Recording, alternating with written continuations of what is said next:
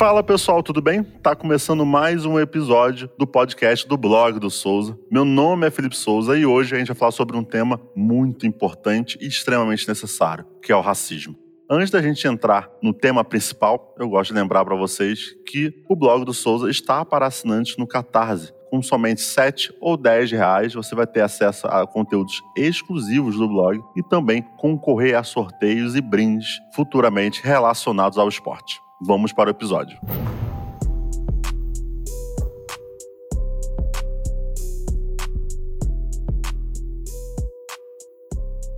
Como eu disse na introdução do episódio, hoje a gente vai falar sobre um tema complexo, um tema extremamente importante para gente e a gente está vendo hoje no dia a dia também, que é racismo, mais precisamente o assassinato do americano George Floyd, que foi morto estrangulado depois ter o joelho de um policial na sua garganta, em que ele pedia e informava ao policial que ele não conseguia respirar em Minneapolis. Please, please, please, I can't breathe. Please, man, please, man. Ah, ah, ah, ah, ah, ah, ah. Well,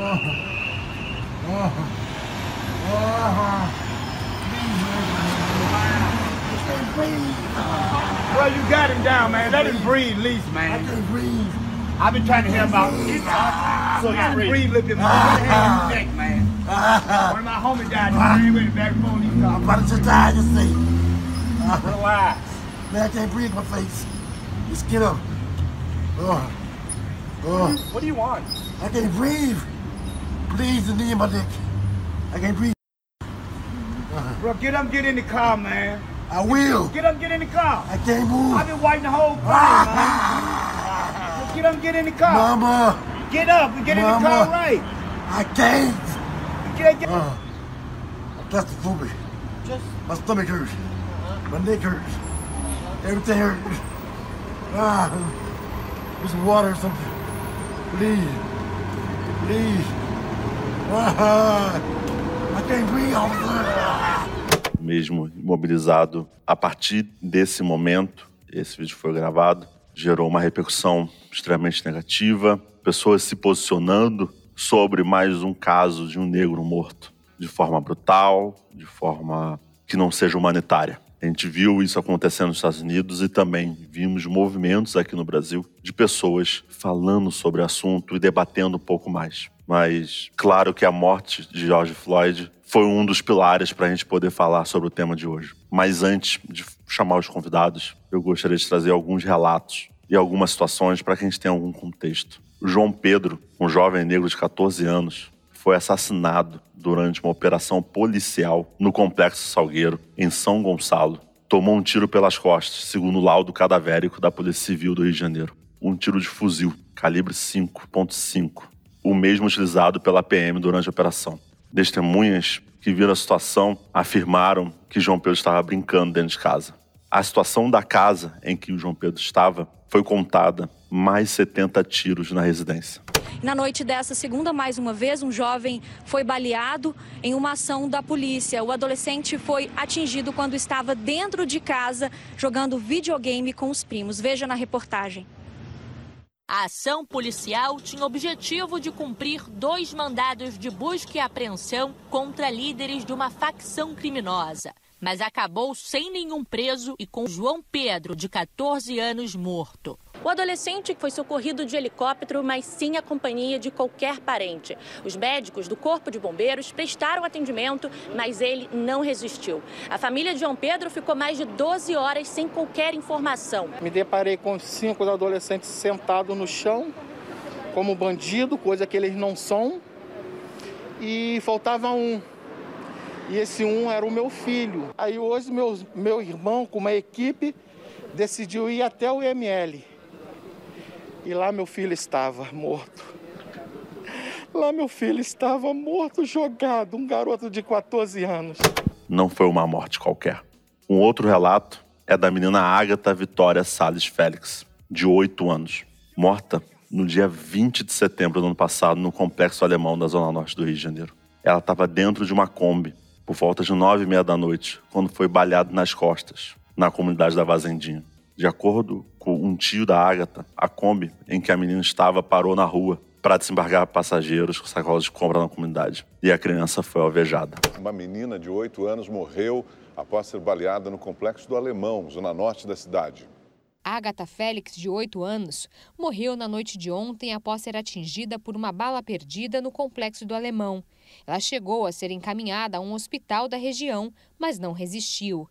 De acordo com familiares, a menina estava com a mãe dentro de uma Kombi a caminho de casa. Quando eu tirei ela do colo e botei do lado, a gente ouviu um barulho. Bum! Barulho muito forte, muito alto. Eu vi um buraco e eu um tiro, minha filha levou um tiro. A Agatha estudava perto de um dos acessos ao complexo do Alemão, onde foi baleada. Tem também o caso do Pedro Henrique Gonzaga, que foi morto asfixiado dentro do supermercado Extra, no Rio de Janeiro, por um segurança, em que supostamente ele era suspeito de tentar tirar a arma do segurança. Ele foi morto asfixiado da mesma forma que George Floyd foi morto. Foi filmado da mesma forma que George Floyd foi morto. O segurança também foi advertido da mesma forma que o policial de Minneapolis foi advertido. O jovem, identificado como Pedro Gonzaga, de 19 anos, chegou a ser levado com uma parada cardiorrespiratória à coordenação de emergência regional ali na Barra da Tijuca, na zona oeste do Rio, e morreu na unidade. Como você disse, ele morreu depois de levar um golpe, né, conhecido como mata-leão ou gravata, que é aquele golpe de estrangulamento usado em artes marciais durante uma briga com segurança ali num supermercado, também na Barra da Tijuca. Há um vídeo que circula nas redes sociais que mostra o momento em que o segurança aplica, né, dá esse golpe no rapaz. É, testemunhas que estavam em volta chegam a alertar e falar com os seguranças que ele está sendo sufocado. Pedro Henrique não conseguia falar que ele não conseguia respirar. Ele não teve essa oportunidade e assim morreu.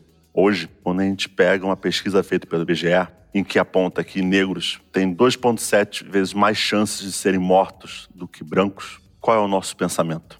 Um outro estudo do Atlas da Violência aponta que 75% das vítimas de homicídio no país são negros. Não foi por causa de George Floyd. Não deve ser por causa dele. Não devemos lembrar de debater sobre esse tema só por causa de uma morte. Devemos lembrar todos os dias, porque negros morrem todos os dias. Nos matam todos os dias. E nesse começo, nesse início, eu chamo pessoas que possam debater com a gente, nos ajudar a tentar entender o que a gente pode fazer. E eu convido aqui a Gabriela Santos, que faz parte do Pretas na Rede. Gabriela, muito prazer em ter você aqui. Fê, tudo bem? Muito obrigada pelo convite. Uma honra poder falar no seu podcast e falar desse tema que é tão necessário por conta deste momento, né? Prazerzaço estar aqui com esse time prazer o nosso, né? E também aqui uma das pessoas que mais falam sobre o assunto e tem uma voz ativa nas redes sociais, Marcos Toledo, jogador do Pinheiros. Marcos, muito obrigado, cara, por ter aceitado. Oi, Felipe, tudo bem? Obrigado pela oportunidade. É muito triste ter que estar tá falando sobre isso da forma que está falando, né? Sobre tudo que está acontecendo e acontece a cada dia e ter que ter influências de fora para a gente tentar olhar um pouco para dentro, né? Eu acho que é um momento complicado, delicado e não é de hoje. Vamos tentar destrinchar um pouco isso e debater. Eu acho que quem entende, quem vive, tem que realmente debater cada vez mais o assunto. Perfeito. E também temos aqui a Carol, que faz parte do podcast NBA das Minas, com quem eu já até gravei outros episódios em outros veículos. Carol, muito obrigado por ter aceitado. Oi, Felipe. Olá, todo mundo. Gabi, Marcos. É um prazer imenso estar aqui, na verdade, com vocês, falando sobre esse tema que é muito importante a gente trazer à tona. Então é um prazerzão estar com vocês agora. E com essa bancada recheada de pessoas que vão trazer um, um valor enorme para esse episódio, claro, é um episódio que poderia ter uma duração de quatro horas, mas vamos tentar aqui resumir um pouco, em tentar trazer algumas respostas e alguns debates também.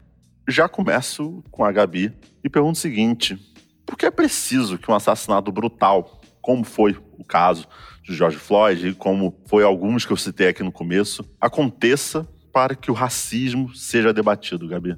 Nossa, Eu acho, Fê, que os negros no Brasil, né, por ser um país subdesenvolvido também, a gente não tem controle sobre nada em relação a veículos de comunicação, empresários, a maioria brancos, milionários idem, e a gente não comanda nada. Então, eu acho que precisa acontecer algo com uma expressão grande que ocupe todos os nossos veículos de comunicação, redes sociais, etc para que o brasileiro consiga enxergar que de fato algo está acontecendo. Aqui a gente pratica o, a grama do vizinho é mais verde que a minha, então começa até pelo nosso próprio presidente, né? Tudo que os Estados Unidos faz e precisa acontecer alguma coisa fora para a gente conseguir enxergar. A gente não, não controla nada. Então, essas pessoas que comandam os principais veículos e tudo mais, elas preferem dar palco para notícias internacionais com apelo, como foi a, esse caso, do que falar do João Pedro, da Agatha Félix, do outro Pedro Henrique. Eu entendo que é por isso que precisa acontecer alguma coisa nesse nível para que as pessoas consigam parar por alguns minutos e de fato refletir o que está acontecendo. Claro que isso não é aplicável a todas as pessoas, né? Mas eu entendo que a maioria das pessoas aqui no Brasil vão dar palco para o que acontece fora e não aqui.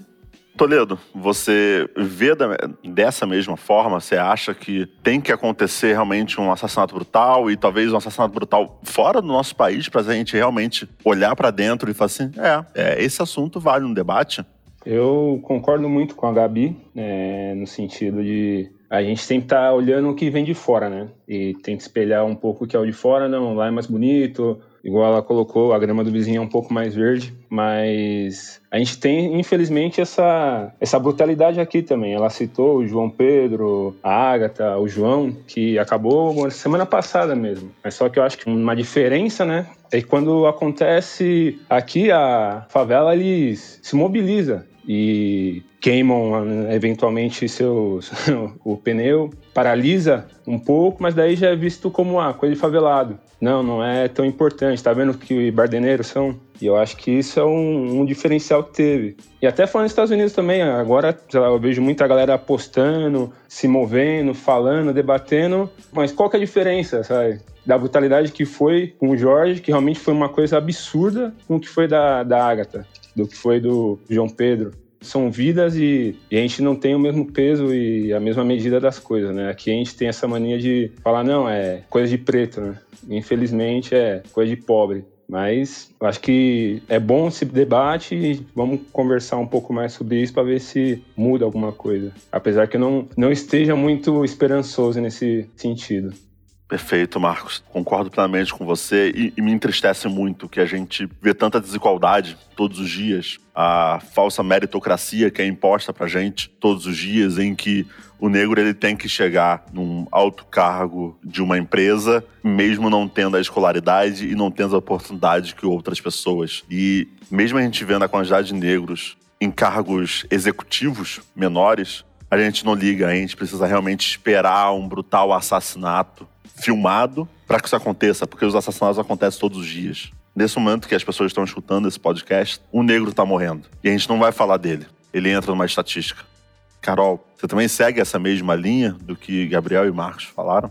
Sim, em partes eu sigo sim essa mesma linha e eu acrescento que nós somos educados a acreditar que no Brasil existe algo chamado democracia racial. Então, por causa de toda a questão da miscigenação e tudo que aconteceu no desenvolvimento da nossa sociedade, né? Então, desde sempre a gente foi sempre educado de que tipo nós somos um país livre em que as pessoas elas são livres para ir e vir e etc e tal. Então, vem essa história de democracia racial a qual eu gosto de chamar de falsa democracia racial, porque se fosse uma democracia racial, as coisas não estariam do jeito que estão hoje, né? Então, assim, como o Marcos bem colocou, essas revoltas, elas já acontecem. E, infelizmente, é algo que está naturalizado no nosso país.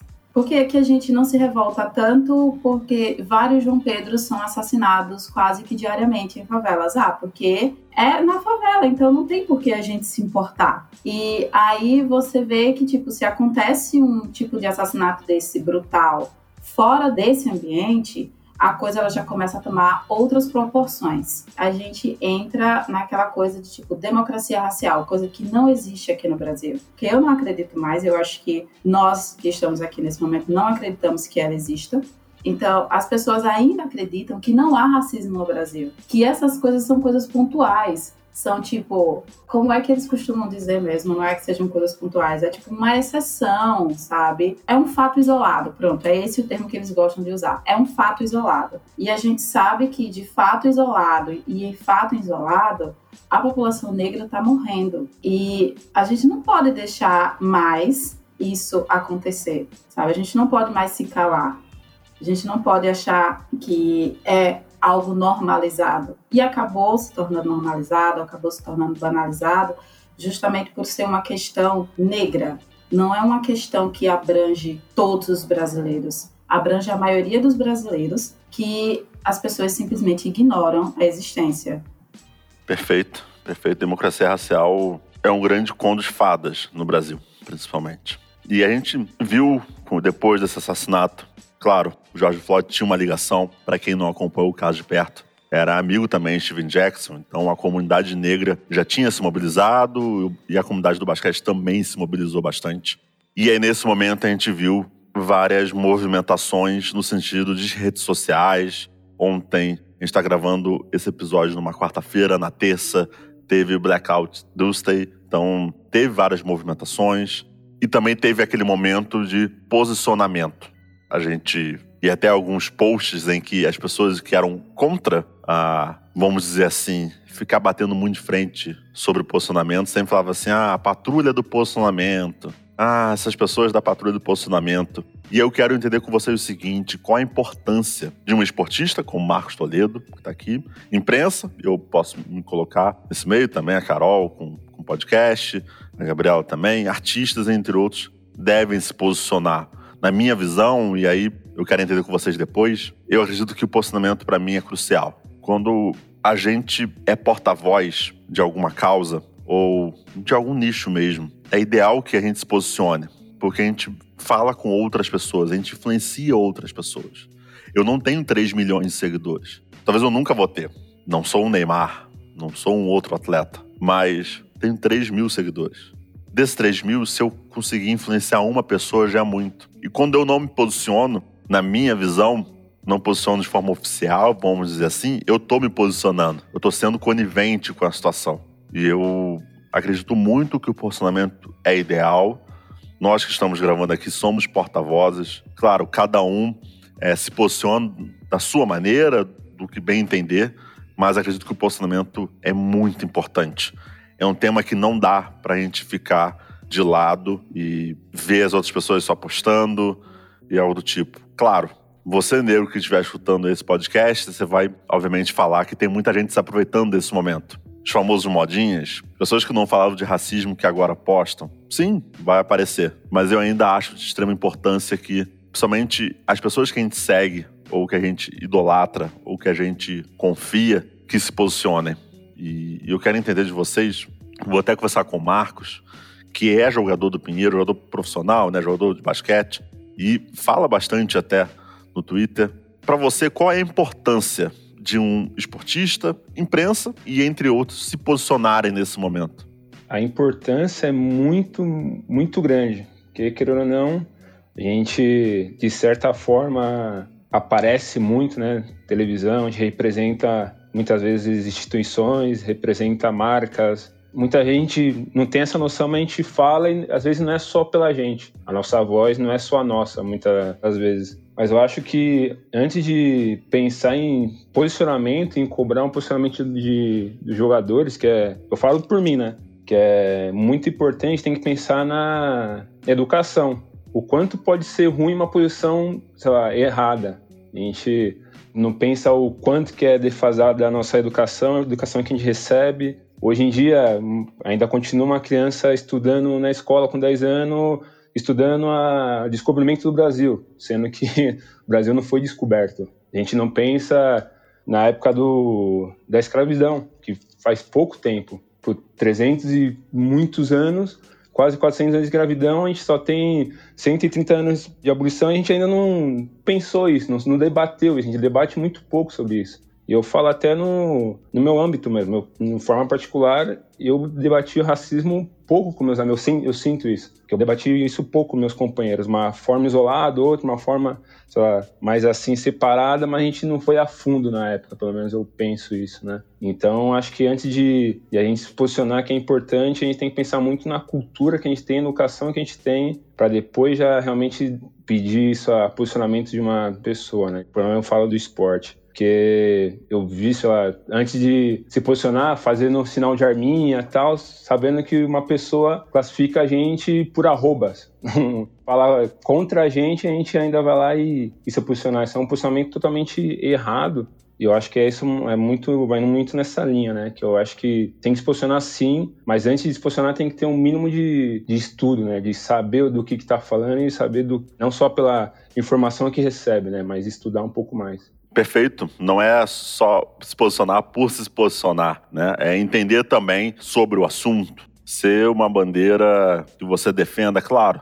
A gente não está falando que todos os jogadores e todos os treinadores e. Não estou falando só de basquete. A gente está citando basquete aqui em algum momento. A gente fala dos atletas e, obviamente, liga em relação ao basquete porque o Toledo está aqui, mas estou falando de forma geral: futebol, vôlei, entre outros esse posicionamento tem que vir de forma genuína. E o que só me assusta é que esse posicionamento demora a vir. Porque quantos morreram lá atrás e a gente não procurou informação? E quando eu falo a gente, eu vou colocar uma classe. A imprensa em si. A imprensa hoje que muito debate foi a mesma que lá atrás não deu muita oportunidade ou mesmo não estudou. Eu conversei recentemente com o Júlio de Oliveira, que é um narrador negro do Sport TV, em que na época ele até disse, na redação do Sport TV, que era um mar branco, em que o negro não tinha oportunidade para chegar ali. A minha maior preocupação é que nós só vamos ler sobre o assunto, sobre o tema, depois que acontece. A gente não consegue se educar. E aí como o Toledo falou, a criança hoje em dia, na formação dela, já não é perfeita. Mas me preocupa muito quando o adulto não procura saber o que acontece. É muito bonito jornais, blogs. Eu tô me colocando junto nessa seara. Falar agora sobre racismo, se lá atrás, há dois, três meses, morria quantos negros? Quanto é que você defendeu? Quanto é que você procurou saber sobre um tema? Isso também é um ponto importante que eu vejo. Concordo bastante com o Toledo. Parte de formação é fundamental. Então, até uma forma que entra um pouco disso de estudar, é um pouco que a gente recebe também, né? Ou como fazem a gente ver. Em um país que saiu até um estudo há um tempo atrás que mais de 95% da população sabe que o país é racista ou tem noção que o país é racista. Mas daí quando você vai perguntar se a pessoa é racista ou alguma vez atuou, fez alguma coisa racista, ela realmente não. Teve 1% que assumiu esse, essa culpa. Então, quer dizer, é sempre o, o demais, sempre é o outro. Como que a gente sabe que o racismo existe, sabe que está no meio da gente, mas a gente não faz. A diferença é isso, o que faz a gente ver o que realmente é, né? E o que, que a gente espera que seja. Acho que quando entra nessa bolha, fica muito difícil a gente ter uma opinião, sei lá, que não seja a que realmente é, né? Sim, perfeito, perfeito. Concordo totalmente com você. Carol, para você, a importância de esportistas, atletas, é, imprensa e pessoas mesmo comuns se posicionarem nesse momento? Qual a sua visão? A minha visão é muito parecida com a de vocês, sabe? Eu acho que não que todo mundo tenha a obrigação de, de se posicionar sobre alguma coisa, mas fazer o mínimo, sabe? Eu gosto muito de pensar que, por exemplo, quando você pensa em posicionamento, automaticamente você pensa nos Panteras Negras, né? O movimento Panteras Negras que surgiu nos Estados Unidos e que daí você vê os caras vão subir no pódio e eles simplesmente levantam as mãos com os punhos cerrados. E daí você se pergunta, tá, mas por que fazer isso? A resposta é muito clara, gente. Esportistas, de modo geral, estão em um patamar que para a gente seria impossível para mim, Ana Caroline, seria impossível estar num patamar que o Marcos Toledo hoje se encontra como esportista profissional no Brasil. Que eu sei que também não é um dos melhores patamares, porque aqui no Brasil o esporte é meio tenso, principalmente o basquete. Enfim, eu acho que isso é assunto para outro, outro podcast, mas fazendo esse parâmetro, você para e pensa, eu tenho aquele cara como meu ídolo, sabe? Eu tenho aquele cara como um cara que eu me inspiro E quando eu vejo aquele cara falando algo relacionado àquilo que eu acredito, o mínimo que eu vou fazer é pensar sobre o assunto. Pensar que, tipo, poxa, se ele falou, é porque deve estar acontecendo alguma coisa, sabe? Se ele falou, deve ser porque é importante. E isso vale não apenas para esportistas, mas isso vale para artistas de modo geral. Isso vale para a imprensa, isso vale para você, uma, um influencer, sabe? Se você acha que a sua voz pode ser ouvida, sua voz vai ser ouvida por milhares de pessoas, mesmo que dentro daquele milhares de pessoas, algumas delas não acreditem no que você está dizendo, você tem que entender que você, pelo menos, passou a sua mensagem, sabe? E que é aquela história. Se você tem a informação, o que você vai fazer com ela, já não é um problema meu, entendeu? Eu tenho o meu posicionamento. Se você não quer acreditar no meu posicionamento, ó, problema seu, siga a sua vida. Eu não vou deixar de continuar acreditando no que eu acredito, porque um ou dois seguidores, um ou dois, três fãs disseram: ah, você não pode fazer isso sabe? E eu acho que isso entra muito naquela de que, tipo, esporte e política não se mistura. E quando eu falo de política, eu não estou falando no sentido de politicagem, no sentido de partidos políticos e essas coisas, sabe? Porque, assim, quando você é negro, viver é um ato político. Quando a gente pensa política por essa perspectiva, viver é um ato político. Então, assim, se existem esportistas que são politizados, como por exemplo o Marcos, e ele tem a oportunidade de falar sobre isso, eu acho que ele deveria falar. E assim, eu acredito que pessoas que da música, pessoas da televisão, elas deveriam falar. Se elas são minimamente politizadas, elas têm que falar sobre isso, sabe? Porque, como eu falei, reforçando, elas vão atingir pessoas. E muitas vezes elas vão atingir pessoas que não faziam nem questão de sair da própria bolha porque a gente sabe que quando a gente fala assim, ah, as pessoas precisam aprender, principalmente quando se trata na questão do movimento negro, as pessoas dizem, muita gente não negra chega pra gente e fala assim, ah, me ensina sobre isso, me passa um, sei lá, um livro sobre isso. Gente, a internet tá aí. Tipo, a internet tá aí para isso. Eu não estou dizendo que a gente não vai sentar com a pessoa, dependendo da pessoa, obviamente. A gente não vai sentar com essa pessoa e não vai bater um papo com ela, ensinar alguma coisa com ela. Mas o que eu tô tentando dizer é que, tipo, não é nossa responsabilidade ensinar sobre isso. A nossa responsabilidade é simplesmente abrir os olhos. Se você quer realmente aprender, você tem que correr atrás. Porque ficar ensinando esse tipo de coisa cansa pra caramba. Eu não sei se a Gabi e o Marcos têm a mesma opinião que eu. Mas, tipo, isso é muito cansativo. E a gente já vive isso o tempo todo, desde quando a gente nasceu. A gente já vive isso. Então, a gente já sabe o modus operandi. E aí você parar para ver pessoas assim que você admira simplesmente se calando em situações como essa, como por exemplo a do Floyd, a da Agatha, a do João Pedro e a de inúmeros jovens negros que são mortos diariamente, é frustrante, é muito frustrante. Porque querendo ou não, você espera que ele fale alguma coisa, afinal de contas é alguém que você sempre admirou. E aí a gente tem muito isso, né? nós brasileiros, a gente tem muito essa coisa de escolher um herói pra gente. Então, tipo, se a gente tem um ídolo, a gente precisa que ele fale algo, que ele se posicione. Pra, sei lá, pra gente se agarrar de alguma forma àquele protagonismo dele, talvez. Perfeito. Concordo também totalmente com você. E Gabi, como é que você vê a situação, já que você tem um podcast e fala sobre esse tema também bastante ativamente no Twitter, pelo menos é onde eu te conheço. Fala um pouco dessa importância de um influenciador, de um artista, comentar sobre esse assunto, falar sobre esse assunto. Nossa, acho que para mim, Fê, tem um valor imensurável a gente conseguir se posicionar. É, um exemplo é o meu podcast. O Pretas na Rede, ele nasceu da necessidade de eu ver, ouvir no caso, né, pessoas pretas se posicionando de diversos temas. Sempre existiram, nos últimos anos, alguns podcasts que falam sobre temáticas raciais, mas eu não ouvia outras pessoas negras falando de diversos temas, de economia, de tecnologia, né? Se posicionando dentro do seu local de fala, com as suas carreiras, os seus gostos, hobbies. E a ideia é a gente, no caso do Pretas, falar de vários assuntos. A gente dá o nosso recorte racial então, é a nossa visão de mulheres negras falando sobre esses diversos assuntos.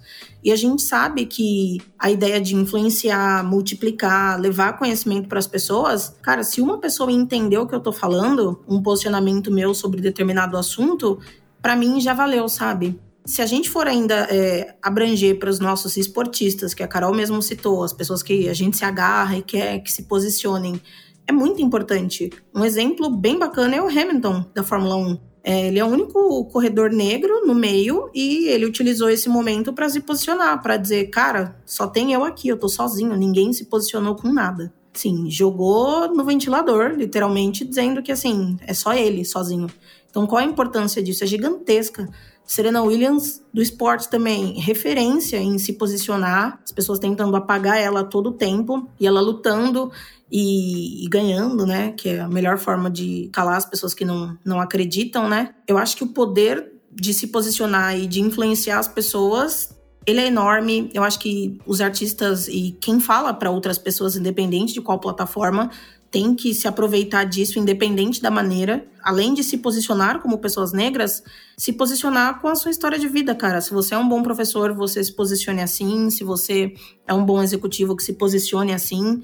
Eu acho que todos esses tipos de posicionamentos, eles são importantes e dizem muito sobre quem nós somos, né? E quem são essas pessoas negras bem posicionadas. Eu falo que eu respiro para isso, cara. Eu tenho 31 anos e acho que esse meu último trabalho é o primeiro lugar em que eu consigo ser uma mulher negra em todos os sentidos eu consegui, agora que a gente tá, né, tudo à distância, eu consegui abrir no, no, dia seguinte de todos esses fatos e discutir sobre o que aconteceu, sabe, com pessoas sem ninguém olhar torto, tipo, ah, e lá vem, né, com esses temas, como sempre. É, agora eu tenho segurança, eu faço questão disso, eu escolhi poder falar sobre todos esses temas e essas causas, né. Eu acho que cada um que a gente atinge com a nossa vivência, um, um pouquinho da nossa história, explicando por que, que isso importa para nós, né? E que isso vale ser visto por outras pessoas, principalmente pessoas brancas, eu acho que é de um valor, é muito rico. Eu acho que se todo mundo pudesse entender isso e, e respirar dessa forma, a gente ia conseguir multiplicar bem mais. E levando conhecimento, cara, acho que é a única forma das pessoas entenderem o valor de tudo isso e pensar e rever, né, postura, pensamentos que, querendo ou não, é um país racista, as pessoas nascem e estão acostumadas a ser assim, né? Tem gente que, de fato, nem não entende sobre isso, não sabe mesmo. E se ela não vê ninguém falar, como é que ela vai refletir, né? Não dá para também esperar que as pessoas mudem sozinha. A gente também não tá aqui para dar aula, mas quanto mais pessoas falarem, acho que maior são as oportunidades da gente conseguir mudar alguma coisa. Perfeito. Concordo totalmente com você. Eu acho que é isso. É, para mim é, é, importante esse posicionamento. E aí a gente até trazendo um pouco pro Brasil. Porque aqui no Brasil a gente não vê esse posicionamento mais firme, como foi o caso do Hamilton, que a Gabriela citou. Será que a gente é mais conivente? Ou tratamos com uma normalidade? Até o MC da recentemente falou sobre isso. Que às vezes a gente trata com normalidade a morte de um negro. É banal pra gente. Isso é ruim, isso é péssimo, na real. Então, eu quero entender de vocês, e já passo já até essa pergunta para Carol, por que aqui não acontece esse posicionamento mais firme? O que falta pra gente, talvez, falar assim, não, calma aí, isso é racismo, isso é crime, esse posicionamento eu, eu não concordo.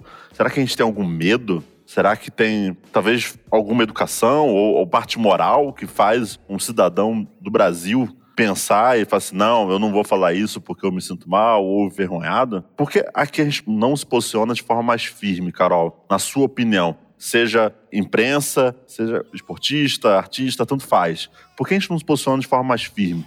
Eu acredito, eu, Ana Caroline, acredito que é justamente por aquilo que eu falei no começo, sabe? Porque a gente ainda acredita que vivemos dentro de uma democracia racial. E, embora racismo seja crime aqui no Brasil, as pessoas não conseguem levar a sério porque, na cabeça deles, não existe negro no Brasil. Então, consequentemente, não existe racismo.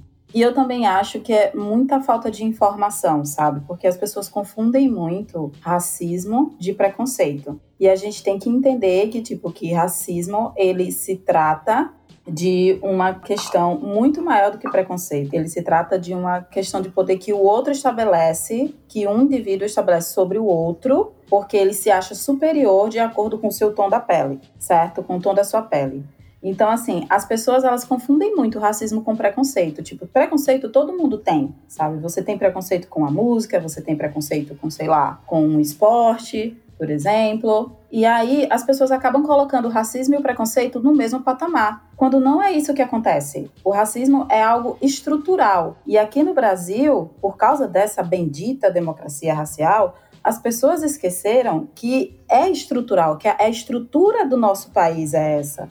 A gente vive numa estrutura que nos coloca abaixo de todas as outras coisas e as pessoas não conseguem enxergar isso, porque para eles ainda é aquela coisa, não, mas isso é mimimi. Você não faz isso porque você não tem oportunidade. E as pessoas não conseguem olhar ao redor, elas não fazem questão nenhuma de observar o que está acontecendo no país. Elas não fazem questão nenhuma, por exemplo, de observar por que, que os negros não estão na universidade, por que, que o ensino nas periferias eles são muito piores do que em outras áreas, tendo em vista que a maioria dos negros são periféricos. Por que, que não tem um negro como CEO de uma grande empresa e perguntas bem básicas, assim, do tipo: se você já entrou no shopping, se o segurança fica atrás de você, a pessoa simplesmente vai chegar e vai dizer: ah, não, é por causa da forma como eu tô me vestindo. Ah, é por causa disso, daquilo outro. Quando na verdade não é. Até pra gente que é negro, aqui no Brasil, se identificar como negro é difícil. Eu acho que eu posso até perguntar pra Gabi e pro Marcos quando foi que eles se identificaram realmente como negro, porque a gente nasce tanto dentro dessa bolha que a gente acredita que a gente não é que, tipo, a gente sofre o preconceito, o racismo, ele acontece, mas a gente acha que é tipo, é bobagem, aconteceu porque eu estava no lugar errado na hora errada, quando na verdade não é questão de estar na, no lugar errado na hora errada. É uma questão de tipo, a sua cor tá fazendo isso por você, sabe? Eu digo isso porque eu me identifiquei como uma pessoa negra há pelo menos há menos de 10 anos. Gente, isso é muito sintomático. Isso é muito sintomático. Então, eu acho que muitos brasileiros ainda vivem muito nessa questão de tipo, existe uma democracia racial, os negros não têm oportunidade porque eles não lutam o suficiente. E aí, como é que você vai lutar o suficiente se você não tem oportunidade, se o governo não dá essa abertura pra gente, principalmente no governo que a gente está agora, que é um governo abertamente racista, né? Ele é um governo abertamente racista. Tudo que envolve esse governo é abertamente racista. Isso inflamou mais ainda, né? Porque você tem o seu representante maior é um cara que está dizendo que ele foi numa, num quilombo e disse que o preto mais pesado tinha seis arrobas. Né? Então, tipo, ele já está dando palco para que outras pessoas que pensam como ele terem a mesma reação. E isso vai inflamando mais ainda o discurso, vai inflamando mais ainda o discurso, sabe? E então, é isso. As pessoas vivem nessa bolha de democracia racial e acham que todo mundo tem as mesmas oportunidades, quando não é assim. Simplesmente porque elas não querem abrir os olhos e verem o que acontece.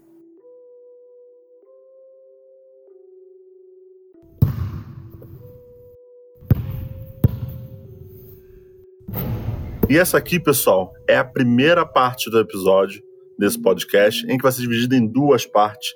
Nesse primeiro momento, a gente falou um pouco sobre a importância dos esportistas imprensa se posicionarem nesse momento, também trazer um pouco de contexto que a gente precisa ter uma morte grosseira, um assassinato, para a gente poder debater esse assunto.